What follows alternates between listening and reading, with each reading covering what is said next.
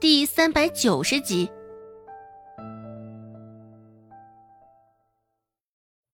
这时，周有巧瞧见了周芷。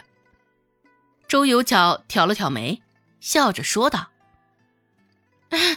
哟哟哟，周芷回来了，这边人都坐满了。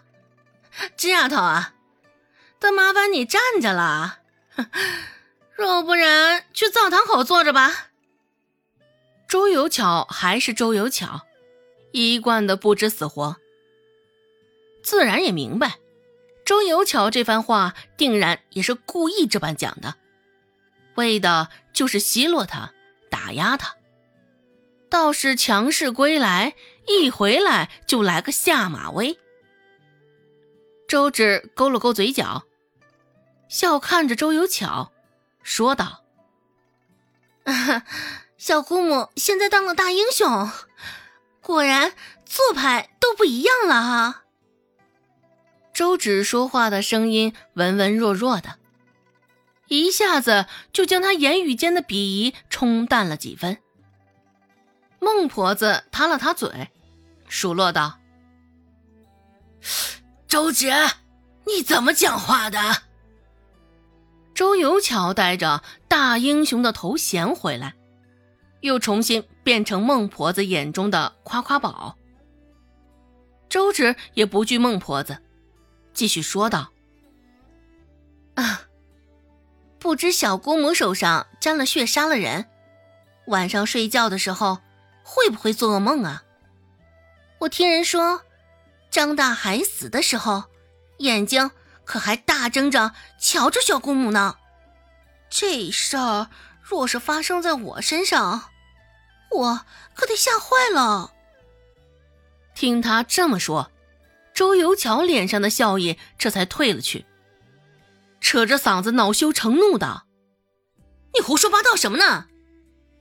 周芷淡淡的扫了他一眼，没有回应他，而是转身进里头盛饭去了。恐惧到了极点，那就是愤怒。这话应在周有巧的身上，可真是一点儿都不错。周有巧现在歇斯底里的，可不就是害怕了？对于张大海死之前的模样，周有巧有些淡忘。只是现在还偏偏被周芷又提了出来。事情发生之后，周有巧也没能睡上踏实的觉。每次做梦。梦里面不是张大海提着刀追赶他，就是掐着他的脖子让他还命来。周有巧的脸色难看了，周芷的心情才能好起来。而孟婆子听了周芷的话，脸上的神色也微微变了变，看了一眼周有巧的方向，心里琢磨着：还好只是住上两三天，时间不长。若是时间长，那种邪祟的玩意儿也给一边带了进来，那可就得不偿失了。待周芷走出来时，餐桌上已经多了一个空位，这个空位是罗氏替他盘出来的。刚刚若不是周芷说了那番话，指不定周有巧的尾巴得翘到半边天高呢。罗氏看着不爽。周芷也是及时出口替他消了心头的大火。周有巧恶狠狠地剐了周芷一眼，当着他的面周芷却是缓缓地勾起了嘴角。周有巧皱了皱眉头，周芷这反应让他没由来的一阵心慌，将注意力从周有巧身上摘回。孟婆子看了一眼隐在角落中的周成，开口问道。周成，我听说今天你又没上山去。虽说是问句，只是孟婆子现在说出口，多的却是一番审问的味道。孟婆子也不像之前那般和颜悦色，沉着一张脸，能够看到的只有她的怒气。周成心里咯噔一声，下意识的看向周姓的方向。孟婆子说道。这跟大姓无关，不是他说的。是我问的王小花。此时的周成，哼，讲真的，周成还是不怎么相信孟婆子说的这话，下意识觉得周信脱不了干系，指不定就是这周信在孟婆子面前嚼舌根呢。想到这儿，周成又愤恨的看了周信一眼。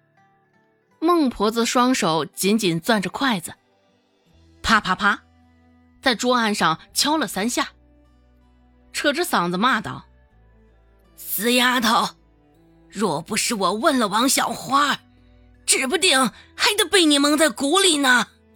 前两天才对你说了什么，这么快就忘了？”一旁的宋子阳还是第一次见识到这样的阵仗。被吓得也是忍不住侧目看了孟婆子一眼，俨然也是不敢相信，一个人的情绪竟然能前后转变的这么快，幅度这么大。周成心里气不过，但还是低低的开口，为自己辩驳道：“难，这回不是我去找的柳小姐，而是柳小姐托人来找我。”见孟婆子稍稍平静了下来，周成继续说道：“嗯，像他们那种达官显贵的，主动找上咱们，咱们自然也不可能那般执拗的不听他们之言吧？若是我听了你的话，指不定刘小姐一气之下还不得迁怒咱们家啊。”这孟婆子听着，好像也有几分道理。只是孟婆子还是骂骂咧咧，多说了他几句，心里这才得以舒坦。本集播讲完毕，感谢您的收听。感兴趣，别忘了加个关注，我在下集等你哦。